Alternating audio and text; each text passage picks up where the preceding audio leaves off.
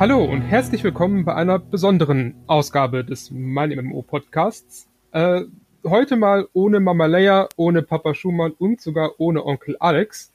Äh, uns wurde heute freies Feld überlassen und wie wir im Süden sagen, ZZ, liebe Kollegen, selber schuld. Falls euch meine liebliche Stimme nicht bekannt ist, ich bin Benedikt Grothaus, Redakteur bei uns. Und mit uns meine ich sowohl meine Wenigkeit als auch unseren immer fröhlichen Autoren Mike Schneider. Hallo. Äh, den ich natürlich ganz un unverbindlich zu unserem heutigen Thema verpflichtet habe, nämlich Diablo Immortal.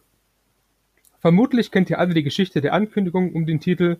Damals auf der BlizzCon 2018, das gesamte Publikum wartet sehnsüchtig auf die neue Ankündigung, hofft auf Diablo 4, die Bühne ist gesetzt, alle fiebern auf den neuesten Teil ihrer geliebten Reihe. Diablo 3 war damals schon sechs Jahre alt, dann die große Enthüllung, ein Mobile Game. Ja, noch nie war es auf einer BlizzCon so still und seitdem war es auch nie wieder so still und ich glaube, es gab auch noch nie wieder so eine große Enttäuschung im Publikum auf einer BlizzCon.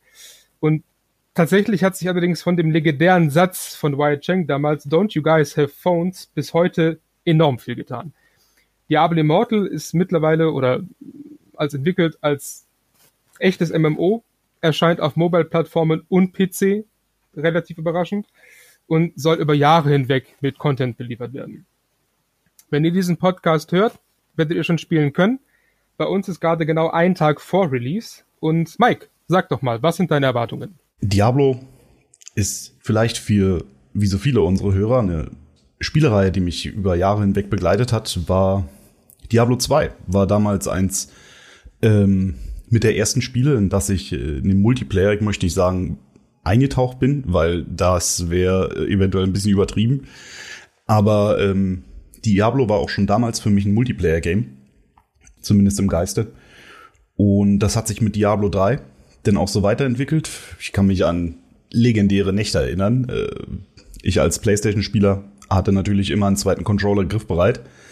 Ich bin bis heute amüsiert bei dem Gedanken, äh, dass wenn einer von uns eingeschlafen ist beim Zocken, der Koop-Spieler einfach hinterhergelaufen ist. Das hat dann quasi im Splitscreen gut funktioniert. Und äh, Diablo Immortal natürlich mit dem vollen Ansatz auf MMO, auf das gemeinsame Spielen, weckt dementsprechend für mich auch die Erwartung, dass das gemeinsame Spielen noch viel besser funktioniert. Für mich ist Bildbauen die äh, Überlegung dahingehend, wie ich meinen Charakter am stärksten ausbaue, auch ohne die Hilfe jetzt von YouTube oder äh, beispielsweise Guides auf meinem MMO, ein extrem wichtiger Faktor bei Diablo. Und ich denke, ähm, wenn ich eine, viel, eine noch bessere Plattform als Diablo 3 bekomme, um mit meinen Freunden gemeinsam zu spielen und komplexe Builds zu bauen in diesem Diablo-Umfeld, dann kann es meine Erwartungen erfüllen. Und das ist, was ich erwarte. Also ein solides Diablo mit ähm, besseren Möglichkeiten, gemeinsam zu spielen. Vielleicht auch wieder ein Mitspieler, der schlafend hinter mir hinterher trottet.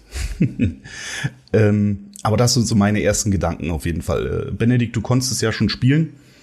Du kannst uns ja gerne mal einen kleinen Ausblick auf deine ersten Stunden geben. Also ich habe äh, sowohl einige Betas vorab gespielt, als auch jetzt eine Woche vor Release, die im Prinzip endgültige Beta mit äh, dem quasi Release-Bild, an dem vermutlich nur noch wenig geändert wird. Und du sagtest ja schon, ähm, du willst diese Multiplayer-Erfahrung.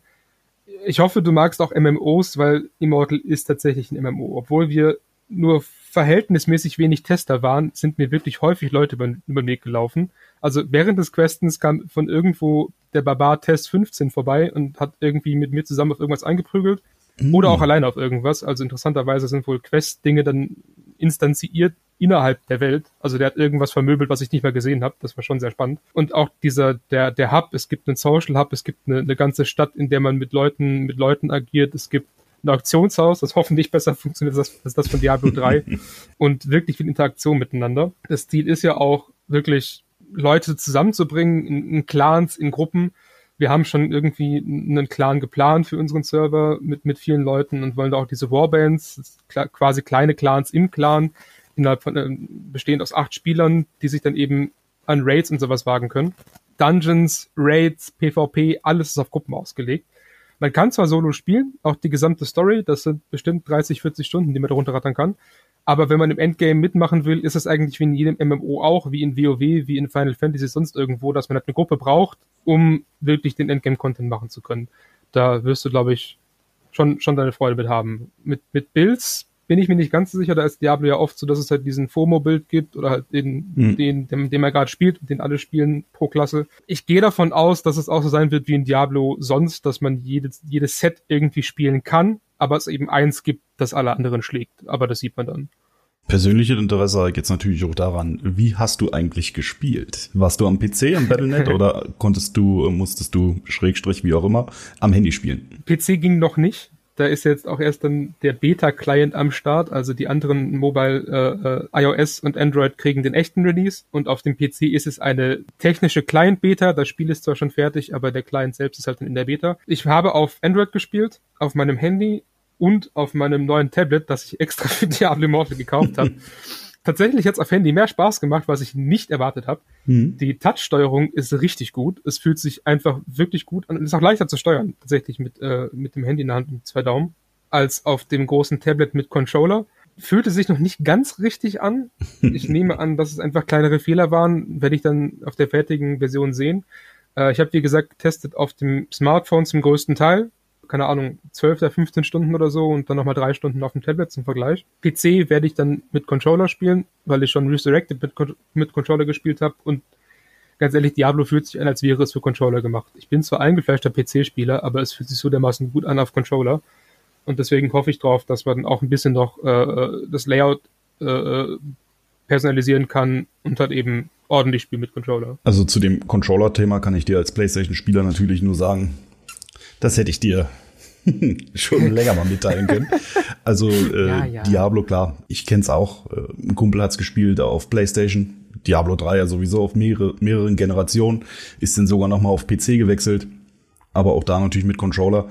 Äh, kann ich grundsätzlich auf jeden Fall nur jedem empfehlen. Ich werde es auf jeden Fall auch äh, auf PC und Mobile spielen, allein weil ich halt, wenn ich mal unterwegs sein sollte, was ja eigentlich eher selten der Fall ist, aber zumindest dann auch halt mal, keine Ahnung, im Zug oder so zocken kann und ein gutes Spiel zocken kann. Das hat wirklich Spaß gemacht. Ähm, und halt zu Hause auf dem, auf der heimischen Plattform dann. Das ist schon was, wo ich mich äh, sehr drauf freue. Aber ja, du, du sagtest ja auch, oder ich weiß ja von dir, dass du eigentlich Singleplayer so gar nicht magst. Äh, Gibt es irgendwelche, also von dem, was du bisher weißt, auf was freust du dich eigentlich am meisten? Ähm, tatsächlich auf das gemeinsame Spielen. Also Diablo ist, ähm, wie gesagt, eine Reihe, die mich Jahre begleitet hat und jetzt äh, Diablo 4 natürlich eigentlich, wie wahrscheinlich wie so viele andere auch, eher anvisiert. Eventuell als nächsten Einstieg mal wieder ins Universum. Aber dass ähm, Diablo Immortal jetzt plötzlich so groß werden soll und ja auch die Hardware-Unterstützung bei den Handys so breit ist. Hm, ich habe gesehen, man kann mit einem iPhone 6S das Spiel theoretisch spielen. Ein Smartphone von 2015. Genau diese Möglichkeit, einfach zu sagen, okay, du brauchst keine Playstation, du brauchst äh, kein Computer, du brauchst nur Bock auf Diablo und kannst halt wirklich Leute anhauen und fragen, ob die Lust haben mitzuspielen. Free to play, äh, wo wir natürlich auch beim nächsten kontroversen Thema sind. Für mich ist eben tatsächlich Diablo ein äh, Zeitvertreib. Man kann eben einfach mal einsteigen als Call of, also ich bin auch, komme aus der Call of Duty Richtung.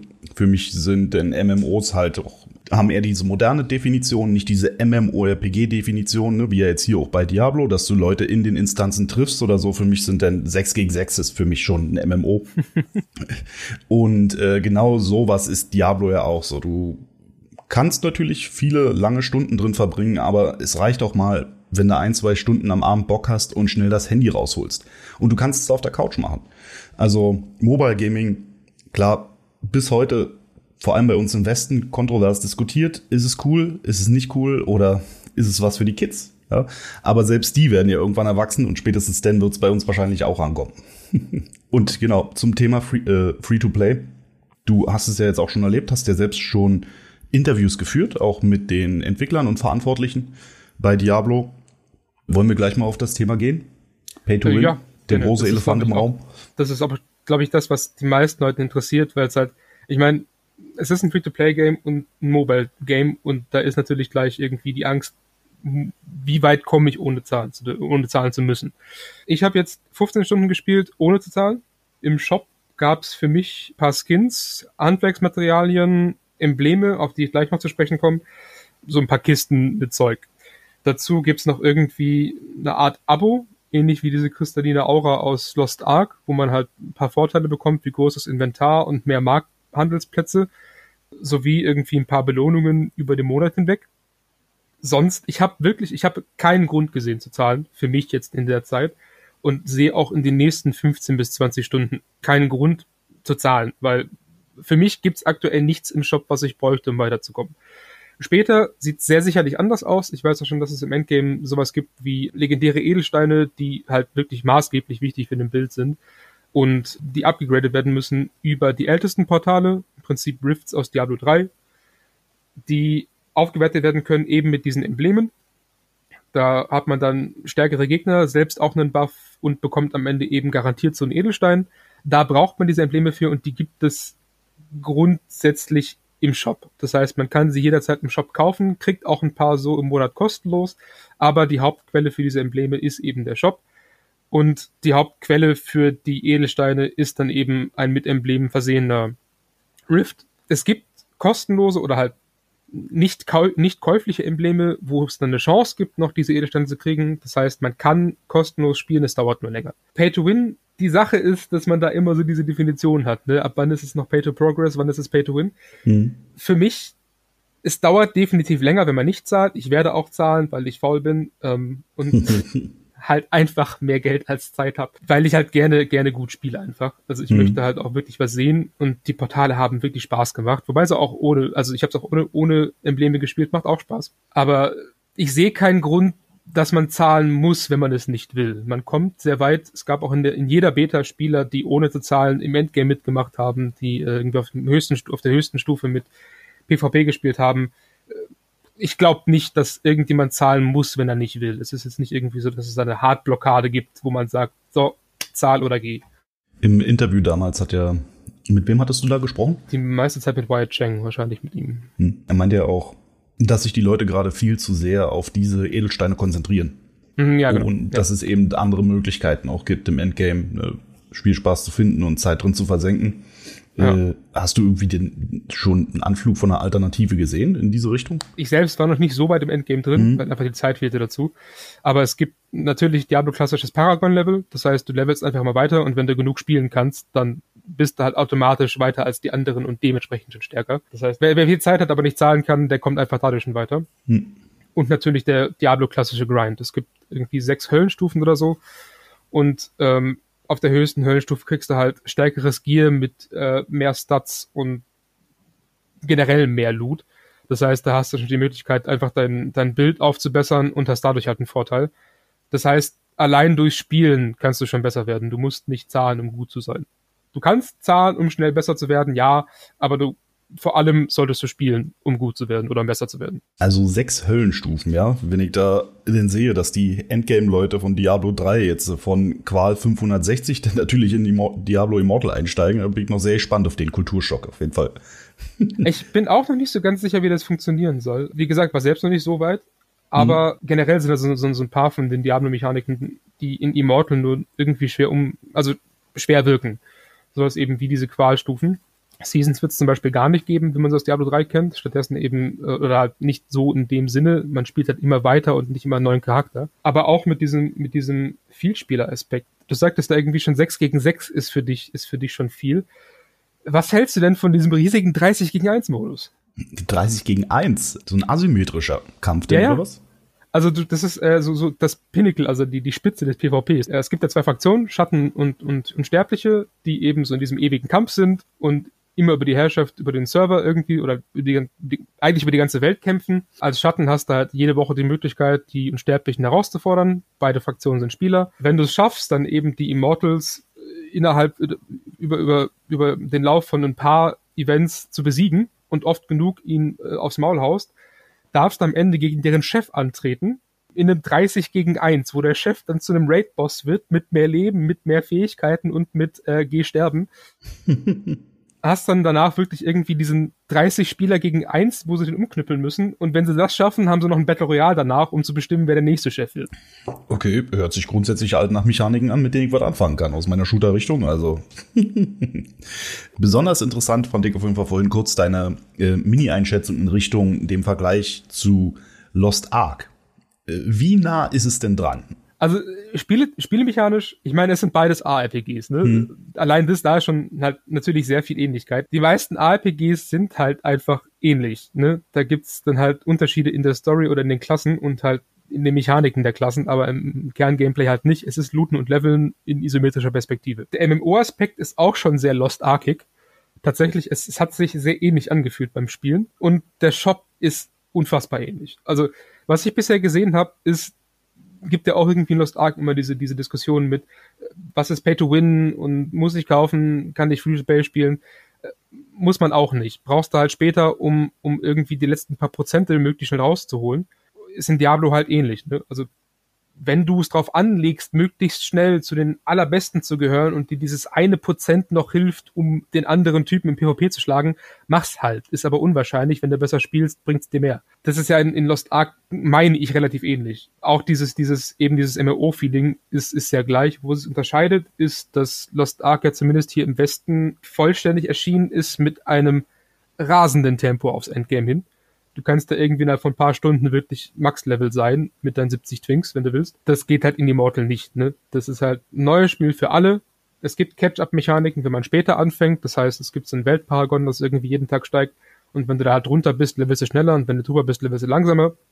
Das ist so ein bisschen ein Ausgleich zwischen Vielspielern und Casuals. Aber ansonsten brauchst du halt einfach deine Zeit, um durchzukommen. Ne? Die Kampagne ist so ein bisschen Tutorial, erklärt dir, was du zu tun hast, was es alles gibt. Und da braucht man halt Zeit für. Was mich bei ähm, Lost Ark immer sehr fasziniert hat, ist der Knopf M, der Blick auf die Karte. Mhm. Weil wir haben natürlich ein MMORPG bekommen damals aus Korea, das schon viele Jahre lang lief und viel Content bekommen hat. Und schon allein, wenn man auf die Karte guckt, ähm, kann man sich eine fantastische Geschichte ausdenken, was jetzt passiert, wie man auf die zehn verschiedenen Kontinente, wie auch immer, die man da besuchen kann, die ganzen Inseln, äh, wie man diese Reise erlebt. Kommt Diablo denn mit einem ähnlichen Umfang? Die, wie, wie groß ist die Welt? Es gibt zu Release sechs Gebiete, meine mhm. ich, sechs oder sieben, ich glaube sechs. Ich habe zwei Gebiete durchgespielt in den 15 Stunden. Das heißt, du kannst dir hochrechnen, wie lange es dann dauert. Das letzte Gebiet mhm. kannte jetzt vor Release noch niemand wirklich. Das ist äh, der, der, das Reich der Verdammnis. Wie unerwartet. ja, ne? äh, da wohnt dann irgendwie so der Cheffe, Skan. Und das ist, also du hast halt diese riesigen Gebiete, die halt unterteilt sind in nochmal Untergebiete mit speziellen Monstern dann eben pro Gebiet. Irgendwie in dem Wald rennen halt dann klassische Monster aus Diablo 3 rum, wie diese Stachelratten und diese Gefallenen. Äh, ein paar neue Fraktionen, ein paar alte Fraktionen dabei. Untote habe ich sehr wenig gesehen. Selbst auf dem Friedhof waren teilweise mehr Spinnen. Also es gibt eben diese, diese sechs Gebiete mit sehr viel Inhalten und Dungeons. Der Umfang ist vermutlich sehr viel kleiner als in Lost Ark, Lost Ark ist aber auch schon ein paar Jahre alt. Das meiste wird sich tatsächlich aufs Endgame konzentrieren. Eben auf die Raids, auf die Dungeons. Ich habe gerade keine Zahl im Kopf. Es gibt auf jeden Fall laufenweise Dungeons. Schlachtfelder fürs PvP, diesen riesigen Cycle of Strife, der für alle gedacht ist. Und Kopfgelder. Also Kopfgelder sind dazu da, um die offene Welt nochmal irgendwie ein bisschen, ein bisschen aufzumischen. Du rennst ständig irgendwo rum und erledigst halt 60 davon oder sammelst nochmal 15 Gegenstände von, von dem und dem. Hast immer die Möglichkeit, nochmal irgendwo hinzugehen und dir die Welt anzugucken und über dieses Bestiarium, das es auch noch gibt, hast dann halt nochmal irgendwie Anreiz, Monster zu killen, um äh, neue Einträge freizuschalten. Da habe ich mein erstes Legendary rausgezogen zum Beispiel. Also oh. es lohnt sich echt irgendwie zu grinden. Hm. Und selbst wenn du halt kein Glück hast mit Drops oder so, hast du halt dann dadurch nochmal so Systeme, wo du halt einen kleinen Failsafe drin hast. Ne? Nochmal zusätzliche Chance auf Loot, der ja natürlich antreibt. Also bei deinen Erzählungen habe ich definitiv schon wieder dieses gewisse Diablo-Feeling. Also ich kann es spüren. äh, Diablo 3 funktioniert ja bis heute relativ ja. gut, sage ich mal. Ne? Äh, die neuen Seasons bringen immer wieder so ein bisschen frische Mechaniken rein. Teilweise werden die Sachen, wenn sie gefeiert werden, ähm, nach dem Reset der Season, wo eigentlich dann alles neu startet, werden die Sachen dann übernommen, wo, obwohl die normalerweise eben ein, einfach abgehakt und äh, beim nächsten Mal was Neues ausprobiert wird. Und ich denke vor allem diese Erfahrung, die die Entwickler im Endgame haben, ist etwas ganz Besonderes, was kaum ein MMORPG heute liefert eben. Diese wirklich regelmäßigen, man kann sich innerhalb von ein paar Monaten immer darauf vorbereiten, dass es tatsächlich eine richtige Welle ähm, an Neuerungen gibt. Das Spiel spielt sich ein bisschen anders. Und ich denke, genau dieser Ansatz kann bei Diablo Immortal jetzt dafür sorgen, dass wir ein relativ spannendes Endgame haben. Du sagtest zwar, wir haben jetzt nicht dieses übliche Season-System, aber ich denke, sie werden das sicherlich auf eine bestimmte Weise von Diablo 3 auf Immortal übertragen, eben um diese Langzeitmotivation äh, sicherzustellen. Hast du in die Richtung schon noch irgendwas gehört? Ja, also zum einen gibt's halt Battle Passes, hm. die sich durchspielen lassen. Lass mich lügen, einen Monat oder zwei oder so, die sie dann da sind. Das ist im Prinzip so das, was du mit der Season am besten vergleichen kannst, nehme ich an. Mhm. Da gibt's dann eben auch täglich Aufträge wie schließe drei Kopfgelder ab oder keine Ahnung, laufe fünf Rifts, die dich so ein bisschen animieren dazu, Zeug zu machen. Ähnlich wie diese Journeys in den Seasons bei Diablo 3. Und es kommen eben immer größere Updates oder halt immer wieder Updates mit neuen Inhalten wie Bosse für das Reliquiar der Hölle. Das ist so im Prinzip Mini-Raids, wo du halt mit der Gruppe reingehst und ähm, irgendwie einen großen Boss klatscht. Das sind so die Sachen, die das Spiel eben frisch halten sollen, die dich am Laufen halten sollen. Zusätzlich zu dem PvP natürlich. Ne? Also PvP ist ziemlich genau der größte Ansatz und äh, auch ziemlich genau die, die größte Story im Spiel.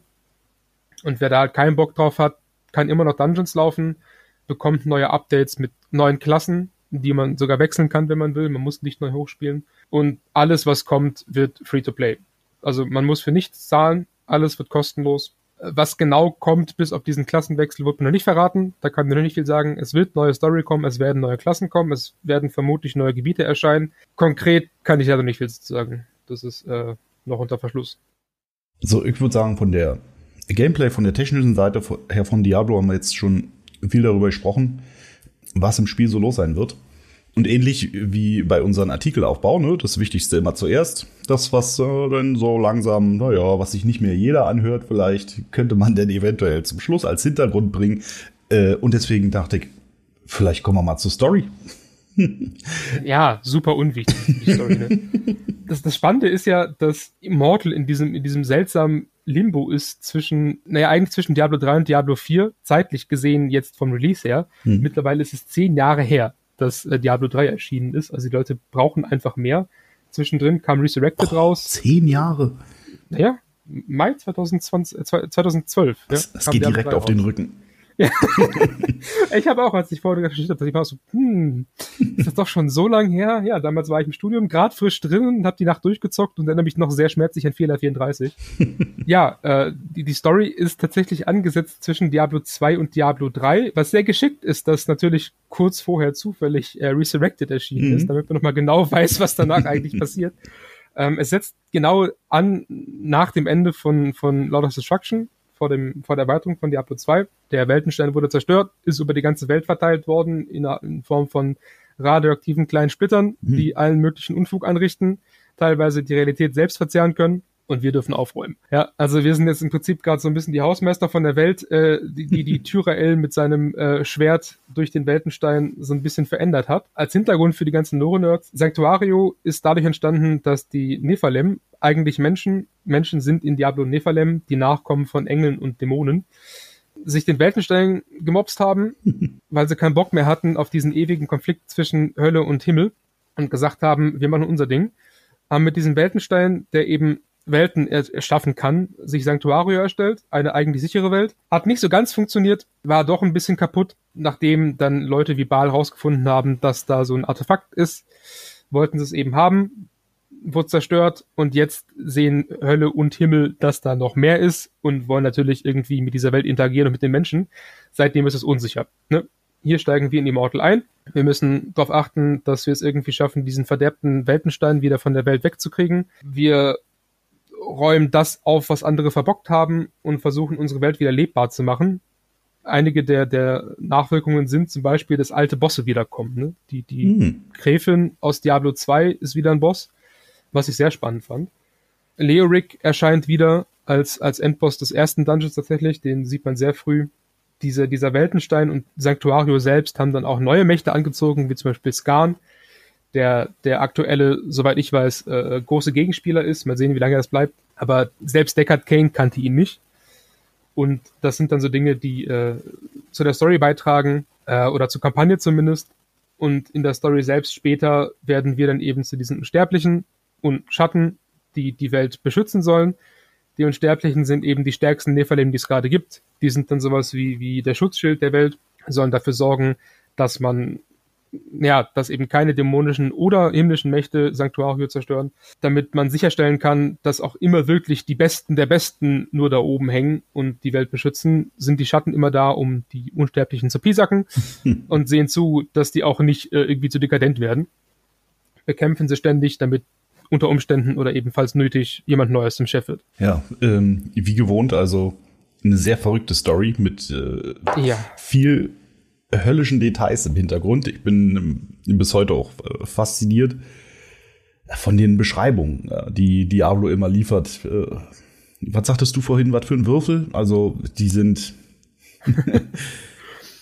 das Spannende an, an Immortal ist, dass tatsächlich enorm viel Story drinsteckt. Also, mhm. wenn ich überlege, wie, wie in Anführungszeichen kurz die Kampagne in, in Diablo 3 war und eigentlich auch in Diablo 2, wo du halt eigentlich rennst in die Stadt, sprichst mit zwei Leuten und die sagen dir, geh äh, ans andere Ende der Welt, viel Spaß.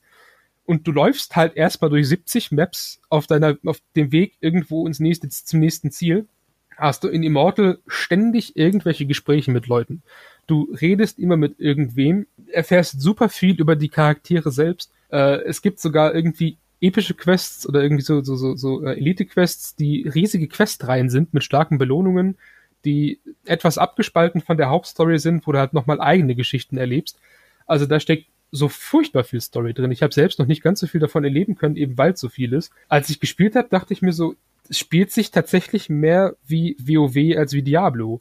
Also da habe ich wirklich ganz, ganz oft dran gedacht, dass ich mich gerade nicht unbedingt fühle wie ein Diablo, sondern eher wie, also wie in einem ARPG, sondern mehr wie in einem MMORPG. Das ist schon, also da sind wirklich viele Mechaniken drin, von denen ich sage, das ist nicht mehr Diablo oder zumindest das ist nicht mehr ein ARPG. Also so ganz zufrieden bin ich mit deiner Aussage jetzt auch nicht, weil du meintest vorhin, ne, es gibt den einen oder anderen Friedhof mit den einen oder ja. anderen Dutzend Spinnen.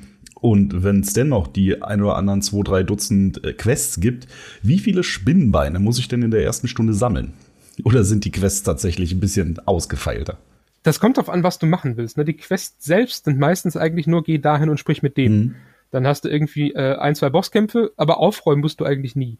Das, wo du dann später diese, diese 70 Dinge sammeln musst, das sind die Kopfgelder, die im Prinzip optional sind, aber halt beim Leveln helfen und dich mit Loot, also Erfahrungspunkte Gold und Loot geben und auch Battle Pass Punkte. Das heißt, die machst du eigentlich als Zusatzmotivation, aber bei den eigentlichen Quests hast du super wenig in Richtung Kill. Die Quests an sich sind eigentlich fast ausschließlich Story. Blöderweise muss man sie auch machen. Das heißt, wenn du keinen Bock auf Story hast, hast du halt gelitten, mhm. weil du sonst auch mit den Guides nicht wirklich weiterkommst. Das heißt, einige von den Mechaniken stecken zumindest am Anfang noch hinter den Story Quests. Wenn du die Story magst, also wenn du Story generell magst, kommst du da wirklich, also hast super viel zu entdecken. Mhm. Das ist natürlich dann auch wieder ein gewisser Zwiespalt, ne? Wenn du Story magst, dann spielst du die durch, kannst das alles auch schön alleine erleben, ne? Vielleicht triffst du zwischendurch mal einen Paladin, grüßt ab, aber ansonsten, wenn du denn jemanden dabei hast, kannst du die Story ja häufig eben nicht verfolgen. Das potenziert sich ja immer, dass denn ja, der eine sagt, okay, ich lese mir jetzt das Ding hier durch, ich will die Story jetzt wissen. Der nächste sagt aber, ja, jetzt habe ich aus, aus Versehen ja. schon weggeklickt. Und beim nächsten Mal wird sowieso bloß noch geklickt, nach spätestens anderthalb Stunden.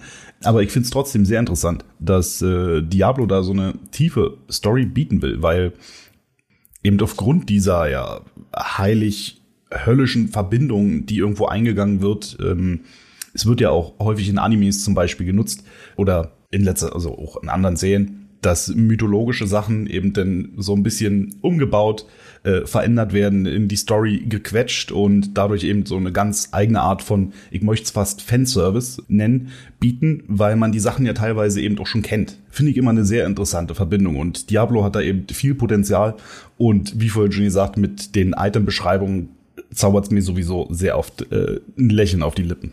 Bin noch nicht so wahnsinnig sicher, wie sehr Immortal tatsächlich Fanservice für Diablo ist. Es fällt mir wahnsinnig schwer zu bewerten, wie viel Diablo drin steckt.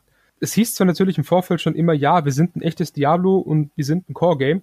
Ich sehe, dass das Gameplay Diablo ist, ja. Es spielt sich wie ein Diablo, aber zugleich ist das Grundgerüst dahinter definitiv kein einfaches ARPG.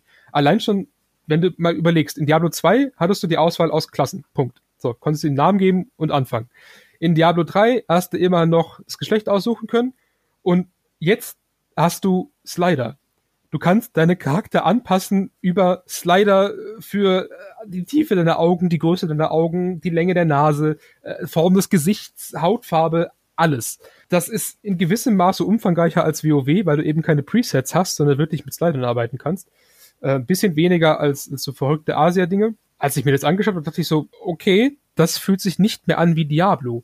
Und dieses Gefühl hatte ich ziemlich oft, dass ich gesagt habe, das ist nicht Diablo. Und ich bin halt noch nicht sicher, ob das gut oder schlecht ist. Es ist auf gewisse Weise mehr als Diablo mhm. und auf gewisse Weise einfach auch was anderes und nicht mehr Diablo. Ne?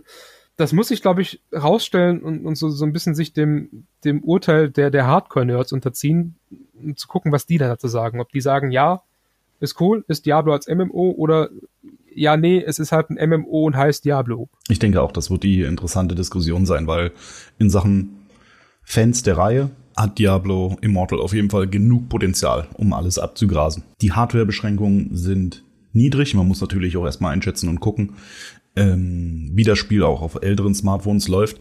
Ich denke auch, dass da eben der wichtige Balanceakt jetzt vor allem für einen anfänglichen Erfolg, ne? langfristig müssen wir es beobachten, aber vor allem für den anfänglichen Erfolg wird, denke ich mal, wichtig sein, dass es sich genug als Diablo spielt, um eben die Leute abzuholen, die großen Fans, äh, die vielen Fans der Reihe. Wobei ich da auch gar nicht so sicher bin. Also natürlich, Diablo-Fans würden sich drüber freuen und Diablo ist erfolgreich, definitiv. Aber es gibt auch immer die Möglichkeit, noch ein größeres Publikum abzuholen durch Nicht-Diablo. Ne? Wenn man sich anguckt, wie unfassbar beliebt Dinge wie Candy Crush sind. Ich meine, natürlich jetzt kein Vergleich, ist was ganz anderes. Aber es gibt eben Mechaniken und Spiel Spielweisen, die noch beliebter sind als Looten und Devil. Deswegen bin ich halt nicht ganz so sicher, inwiefern Diablo Immortal Core-Spieler ansprechen will und inwiefern neue Casuals anlocken möchte. So ein extrem schmaler Grad, der für meine Verhältnisse super gut getroffen ist. Also ich habe mich als Diablo-Fan angesprochen gefühlt und als MMO-Spieler. Allerdings bin ich auch keins von beidem absolut Hardcore. Ne? Das heißt, ich bin jetzt nicht sicher, wie sich ein Hardcore-Diablo-Fan in Immortal fühlt und ich bin auch nicht sicher, wie sich jemand, der äh, zwölf Stunden MMOs am Tag spielt, in, in Immortal fühlt. Das ist aber natürlich immer so die Sache. Wenn du versuchst, alle anzusprechen, kannst du es auch jedem recht machen. Da äh, traue ich mir auch gerade noch keine Einschätzung zu, tatsächlich, weil es zu viel ist. Ne? Es ist zu viel im Spiel, als dass man sagen könnte, es ist so. Da braucht man wirklich ein bisschen, bisschen mehr Zeit. Ich glaube, unter 100 Stunden kannst du es kaum wirklich bewerten. Wieso habe ich jetzt Lust auf ein Candy Crush MMORPG? kannst du kannst ja Tetris 99 spielen, ist ja auch so ähnlich, oh, ne? Das ist gut, stimmt. Ja. Und wenn Diablo Immortal sogar noch ein Battle Royale bietet, also. Ja. Ich meine, es ist nicht Tetris, aber es ist vielleicht auch gut. da steckt dann wirklich noch drin, ob sie, ob sie, ähm, wie viel Service sie noch bringen, auch was Klassen angeht. Ich habe schon nachgefragt, ob man vielleicht den Druiden sehen wird oder oder mhm. einen, äh, einen Schurken oder so, eine Amazone. Keine Antwort. Sie meinten, die beliebteste Klasse ist schon drin, auch wenn er dann aus irgendeinem Grund den Nekromanten genannt hat und nicht den Dämonjäger. ähm, Wie kann er bloß? ähm, aber also gerade bei Diablo 4 war ja auch schon der, der Druide ein Riesenthema. Mhm. Und ja, mal sehen, was noch kommt. Da lässt sich eben gerade darüber spekulieren. Äh, sechs Klassen haben wir zum Start. Ich habe hab gesehen, wir haben auch eine Umfrage auf meinem MMO gemacht. Ne? Welche Klassen nehmt ihr? Ich bin natürlich gleich als erster gefallen. Ich äh, hatte in Diablo 3, mein letzter Charakter war ein Mönch. Und okay. meine erste Idee war jetzt mit dem auch wieder zu starten. Alles klar, ich merke schon, da wir zusammenspielen, hast du schon jetzt richtig nee, nee, Bock auf mach mich? Ruhig. Ich liebe Mönche, ich hasse sie zu spielen. Ah, okay. Naja. Gut, ab ins Rollenspiel Support, wieder. aber ich kann die nicht ab. also äh, bei mir wird es ja wahrscheinlich dann der Dämonenjäger mhm. oder vielleicht sogar mal ein, ein, ein, äh, ein Kreuzritter, ein Crusader. Der hat mir auch sehr viel Spaß gemacht.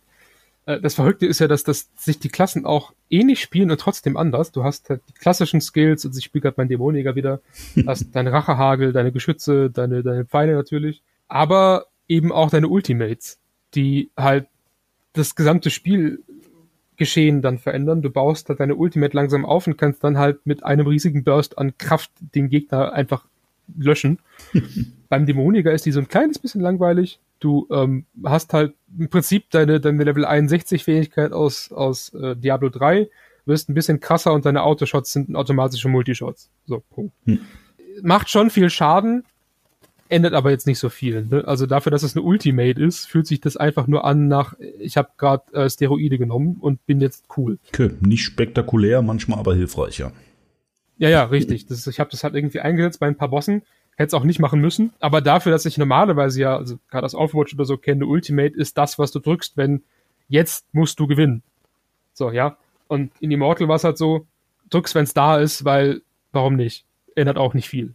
Zumindest jetzt bei mir, beim Dämonjäger. Ich hoffe, dass da noch ein bisschen mehr kommt, aber mal sehen. Ne? Ich habe ja auch gesehen, man kann denn die Fähigkeiten eben oder auch die Ultimate auf eine bestimmte Art und Weise aufladen und die verändern sich dann auch? Ja, die Veränderung haben wir noch nicht gesehen. Hm? Da, wie gesagt, keine Ahnung, wie das aussehen soll. Ähm, aufgeladen wird eben durch, äh, durch deine Auto-Attacks im Prinzip. Dauert auch ziemlich lang. Also ich glaube, keine Ahnung, zehn Minuten oder so, bis das Ding aufgeladen ist, durch, durch Kämpfen. Und dann hast du sie halt für ein paar Sekunden. Ich habe jetzt keine anderen Klassen probiert. Ich muss ehrlich zu sagen, ich bin einfach so ein riesiger Fanboy von, äh, von Dämonenjägern, dass ich die anderen Klassen immer sehr spät erst probiere. Aber äh, zumindest da war es halt ein bisschen enttäuschend. Du sagst äh, Auto-Attack, meinst damit aber nur die Attacke, die du eigentlich die ganze Zeit durchspammst, oder hast du tatsächlich einen automatischen Angriff im Spiel? Nee, es, also es ist natürlich der, der Primärangriff eigentlich. Es gibt sowas wie Energie nicht mehr, auch wenn du, wenn du versuchst, wenn was auf Abklingzeit ist, sagt der Dämonenjäger immer noch, ja, nicht genug Energie, aber es gibt halt nur Abklingzeit. Okay, ne? Also Mana ist quasi raus, beziehungsweise die Dämonenjägerin hat ja was anderes, ne? Ja, die hatte Disziplin und äh, Fokus. Mhm. Beides gibt's nicht mehr äh, die, die Mana oder auch die äh, äh, arkane Macht oder so, habe ich auch nicht gesehen. Du spielst ja mit Abklingzeiten, mhm. ne? Abklingzeiten und Lebensenergie. Finde ich auch nicht schlecht tatsächlich. Ähm, nimmt ein kleines bisschen Dynamik raus, weil du halt oft, ich zumindest noch mit nicht genug Gier, ähm, oft einfach nur mit dem automatischen oder mit dem Primärangriff rumfeuer. Äh, dann wieder sind zumindest meine Fähigkeiten noch alle sehr spezialisiert. Das heißt, mein Multischuss und mein Rachehagel setze ich eh nur dann ein, wenn äh, viele Gegner da sind oder ich gegen den Boss kämpfe. Und sonst läuft das eigentlich schon ganz okay, ja. Weil wir müssen natürlich aufpassen, ne? wenn wir bei einem Mobile Game so von irgendwelchen Autosachen sprechen, ne? Ah, ja, äh, ja. Da sind wir natürlich sofort im Bereich vom Nino Kuni. Äh, ja, vor kurzem eben ein MMORPG, was auch vom Handy rausgekommen ist. Und das Spiel spielt sich halt alleine. Ne? Also du rennst zu den Leuten, ähm, zu den Quests, der redet alleine mit denen. Du brauchst eigentlich bloß Ja klicken, manchmal ein bisschen ausweichend. Aber da muss man natürlich bei Diablo dann gleich sagen, nee. Also man hat tatsächlich ein vollwertiges Diablo ohne automatische Mechanismen. Ne? Nicht ganz ohne automatische Mechanismen. Du kannst hm, automatisch okay. zu einem Ziel laufen zum Beispiel. Was sehr lustig ist, weil ich habe äh, eine Quest gemacht oder ein Kopfgeld und mich da halt hin navigieren lassen, zu gucken, wie das so ist. Du läufst dann einfach automatisch, ignorierst auch alle Gegner. Das heißt, wenn du Pech hast, bist du halt tot, bevor du da ankommst. Uh. Und ich habe exakt da, wo man, wo man später ankommt, eine Leiche liegen sehen von jemandem, der, der 100 Pro einfach da automatisch hingelaufen und dann AFK gegangen ist. Ich habe versucht, ihn wiederzubeleben, aber er hat nicht reagiert. Das war schon sehr lustig. Das gibt's dann eben, diese Autonavigation, wie man sie aus Mobile MMOs auch kennt, aber eben kein automatisches schließe das für mich ab. Also es gibt kein Auto-Walkthrough. Äh, was es gibt, ist, dass automatisch der nächste Gegner anvisiert wird. Das heißt, du musst nicht zielen, wenn du nicht willst. Kannst die Option aber auch einstellen, dass du eben aktiv zielen musst, wo du hin, wo du hinschießt oder hinfeuerst mit was auch immer. Und Skills sind generell nicht, nicht automatisch gezielt. Das heißt, sowas okay. wie den Multischuss oder so musst du halt immer setzen. Okay. Gibt es sonst noch irgendwas, worüber du dich so im Vorfeld informiert hast und wo du noch Fragen zu hast? Ich meine, gerade du, ich habe dich ja wirklich eher, eher dazu verpflichtet, das mit mir zu spielen, wie ich es oft bei Spielen mache. Aber äh, gibt ja auch noch immer ziemlich viele Leute, die sich nur wenig mit Immortal auseinandergesetzt haben. Und wenn ich mir die Diskussion angucke, gerade über sowas wie äh, die Embleme und die Edelsteine, sind viele der Inhalte noch nicht so wirklich bekannt irgendwie. Was mich sehr wundert, weil es gibt halt sehr viele Infos dazu eigentlich schon. Ich denke mal, das hängt äh, zumindest bei mir auch mit den Erwartungen ab, die man einfach schon grundsätzlich hatte. Das heißt, man hört ja. äh, den Namen Diablo und ist von vornherein natürlich auf eine gewisse Sache eingeschossen. Ich hätte es mir tatsächlich auch äh, ohne deinen Call angeschaut, einfach weil es so eine große IP ist, die mal auf dem Handy kommt, sich als MMORPG versucht und Blizzard hat ja tatsächlich in den letzten Jahren auch viel dazu beigetragen, immer wieder zu wiederholen, zu sagen, wir machen hier ein echtes Diablo. Äh, ich erinnere mich, wir in der Redaktion waren nach den ersten größeren Infos zum Spiel auch äh, sehr überrascht darüber, wie groß das überhaupt wird, was uns äh, Diablo da liefern möchte, eben auf dem Handy auch. Deswegen bin ich da tatsächlich eben wahrscheinlich genauso wie die User, über die du gerade sprichst. Also ich weiß, ich bekomme Diablo, ich informiere mich in dem Fall mehr darüber, einfach weil ich ja auch ähm, mit unterstützen werde auf meinem MMO das Spiel. Aber ansonsten hätte ich mich einfach drauf eingelassen. Also vielleicht mal ein, zwei Artikel über diese Pay-to-Win-Sache gelesen und geguckt, ja, okay, hört sich jetzt vielleicht doch nicht so schlimm an, mal gucken, okay. Das mit den Edelsteinen hat sich denn doch schon ganz schön krass angehört, fand ich. Da muss man natürlich sehen, wie der Ausgleich am Ende aussieht. Und letztendlich ist das auch die größte Frage, die bei mir mit meinem Casual-Ansatz im Moment da auch so hängen geblieben ist. Ne? Wie krass wirken sich tatsächlich die Edelsteine aus? Also das war eigentlich die, Moment, das war die zweitgrößte Frage. Meine größte Frage war, ähm, kann ich es mit meinem Handy spielen? Weil das nämlich mittlerweile auch schon ein paar Jahre auf dem Buckel hat. Äh, da bin ich nicht so bei der neuesten Technik hinterher. iPhone 6S von 2015, hallo? Also, da kann ich hier mit meinem ähm, äh, äh, Samsung-Smartphone auf jeden Fall locker noch mithalten. Äh, keine Markennamen nennen natürlich. Und und das ist tatsächlich auch letztendlich, das waren meine großen Fragen letztendlich. Kann ich spielen? Äh, macht der Shop mich wirklich fertig? Und was ist es wirklich ein Diablo, ein komplettes Diablo auf Handy? Und ähm, genau da stehe ich jetzt auch. Und ich freue mich dann, einfach mal einsteigen zu können und zu gucken, was es mir bietet. Ich denke, dass das ähm, vor allem nach der großen Kritik am, am Pay to Win schon sehr viel gemacht worden ist. Also ich lese auch immer wieder äh, von Leuten, die es auch gespielt haben, dass diese Kritikpunkte eigentlich sehr gut umgesetzt worden sind.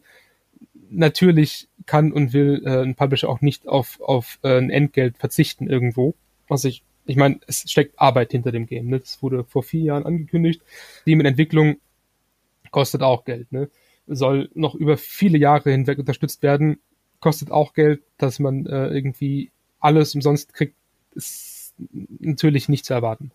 Aber solange es fair bleibt, bin ich da auch voll dabei. Für, für, meine, für meine Zeit, in, die ich, in der ich Spaß habe, gebe ich gerne auch mal Geld aus. Ja. Wie stark das dann wirklich später kritisiert wird im, im fertigen Spiel, muss ich noch zeigen. Ihr wisst das schon, wenn dieser Podcast erscheint. Die meisten müssen gerade noch spekulieren. Ich glaube, wir haben die meisten von deinen Fragen auch schon beantwortet und ich hoffe auch die meisten unserer Hörer. Ich wollte gerade sagen Leser, aber ich glaube, Podcast liest so gut wie niemand. Habe ich schon mal versucht, war nicht so gut. Ja, nee, also ich weiß nicht, Eins und Nullen klingt eigentlich ganz spannend. Ich bedanke mich bei euch fürs Zuhören. Falls ihr Anregungen, Kritik, Fragen habt äh, zum Podcast zu Diablo Immortal, haut sie gerne in unsere Kommentare oder schreibt uns direkt an. Ich hoffe, ihr hattet so viel Spaß wie wir und äh, wünschen euch noch einen schönen Tag. Macht's gut, Leute.